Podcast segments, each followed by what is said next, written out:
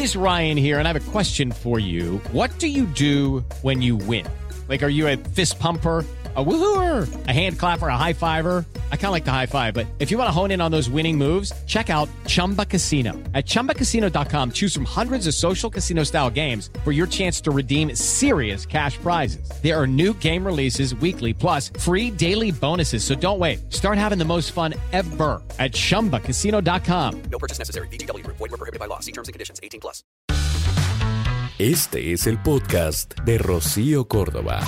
Una mujer como tú. Hoy vamos a hablar de esto que tendría que ser pues, obligado en cuestiones de amor.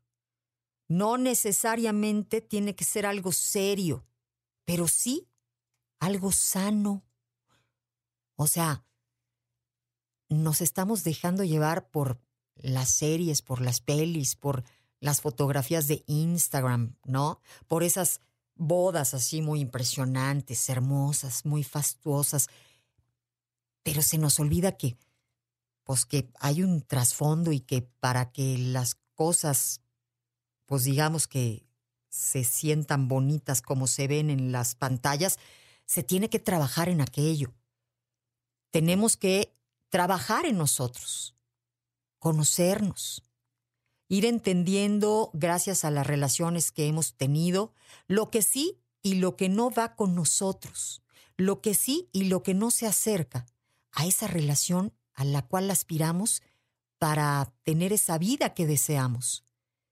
Es muy determinante la pareja que eliges para realizar tus muchos otros sueños o proyectos de vida.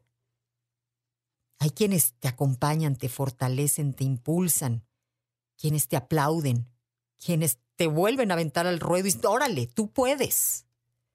Siempre he dicho que hay personas que son, pues literalmente gracias a fulanita o fulanito. O sea, no es que todo su mérito lo tenga la pareja, pero esa pareja ha ayudado al otro a conseguir sus metas en la vida. Y hay otras personas que nos podríamos atrever a decir, fulanito es a pesar de su tanita, ¿no? O su tanita es a pesar de su tanito, de su parejita que, ah, hijo, cómo le ha costado trabajo. O sea, tenemos que aspirar a relaciones sanas. Tener una relación funcional va a hacer que no te distraigas. Que el amor sea ese motor, ese impulso que te ayude a poder trabajar en tu proyecto de vida. Pero si tienes una relación así tóxica, ¿no? De esas que luego hoy hay muchas, pues no puedes ni trabajar, porque ahí estás de tóxico en el teléfono, de tóxico en los mensajes, de tóxico en las angustias. Este, andas teniendo que hasta gastar lana ahí en la terapia para ver si te entienden. Ya sientes que estás loco, así que te hablan en la noche. O sea, no. es que empiezas a debrayar. Y si ya pasaste por ahí, porque luego pues es muy común que las personas en nuestro, digamos que en nuestro repertorio de novios, ¿no? Tengamos algún hijo así tóxico. Está bien, no está mal, ¿sabes? Aprendes mucho. Después de un tóxico dices, ah, no, ya supe lo que es sentirse enfermita, ¿no? Así medio tururu. Ya llega un punto que no sabes si loco es él o, o también eres tú, o este. Vamos, una relación tóxica la hacen dos tóxicos. El que no es tóxico dice, llégale, loquita. O sea, no le entro contigo o llégale, loquito.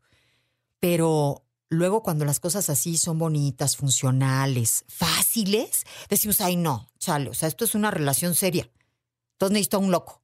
¿O cómo? Hay que aspirar a tener una relación sana, estable, que puedas pensar en otras cosas porque ese plano está cubierto, ese plano está sano, ese plano eh, está bien entendido. Lo sostienen los dos, no nada más una parte. Algo sano no es necesariamente serio, pero si es funcional, si se siente bien, tu vida, vamos, la experimentas como, pues, como con las cuatro patitas, o sea, firme, estable, fuerte. Te sientes así, ¿eh?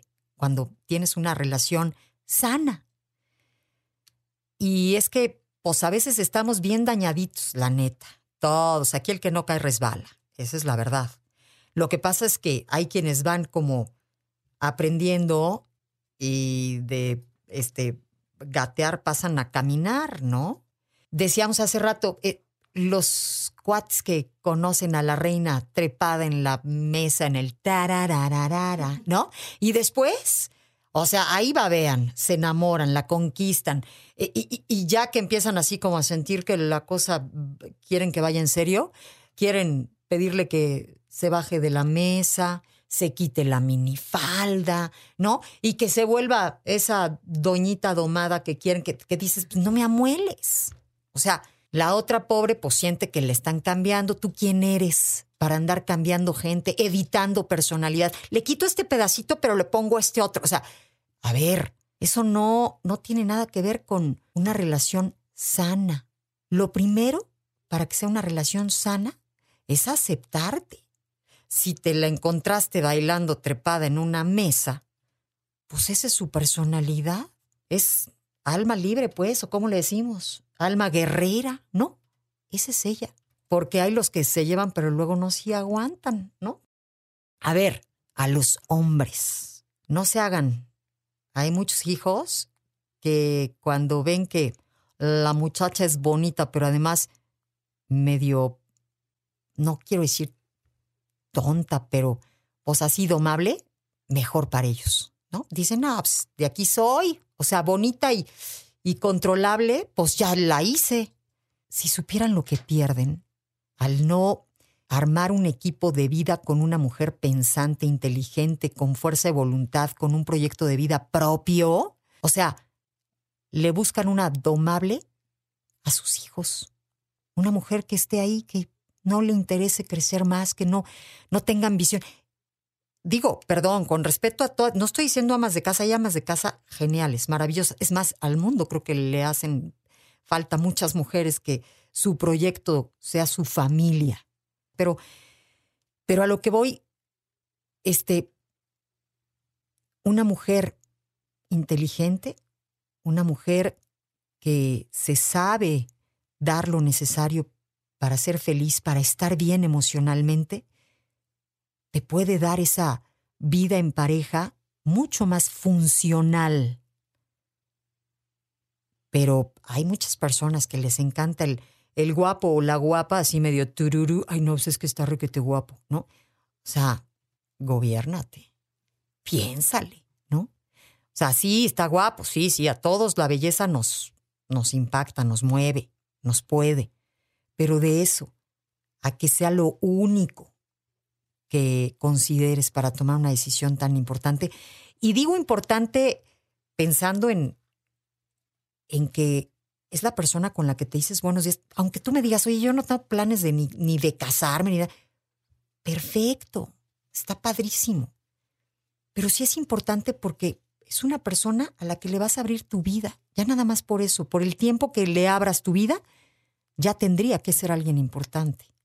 Es en donde nos proyectamos, ¿eh? O sea, la parejita que traemos al lado habla muchísimo de quiénes somos, de lo que creemos valer y merecer en la vida.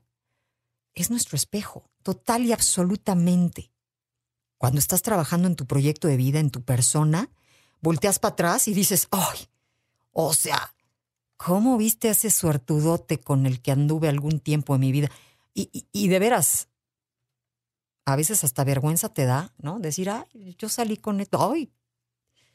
Bueno, es que andaba gateando y luego aprendí a caminar, o sea, pero, pero vamos aprendiendo, vamos entendiendo de la vida que lo primero que tendríamos que elegir a conciencia es con quién compartimos nuestro tiempo.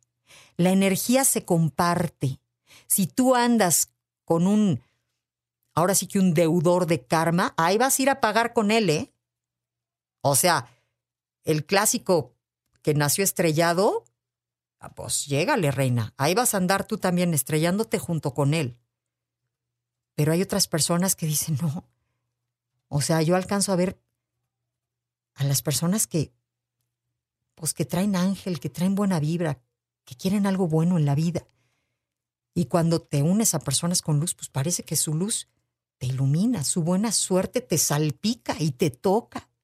no hay que quitarle su mérito a los tóxicos. O sea, es que a ver, yo tuve por ahí así un súper tururú, pero de veras, ¿eh? O sea, poquito más y terminamos yo creo que los dos en la casa de la risa. O sea, ¿cómo cuando permites cosas raras, pues vienen más, ¿no? O sea, el loquito pues se va de frente y empiezas tú a enloquecer, con él. O sea, no nada más es culpa de, de el que señalamos creyendo que es el tóxico. O sea, tú pues te le pareces porque dicen Dios los hace y ellos se juntan. O sea, algo tendrás que ahí sigues o ahí estás.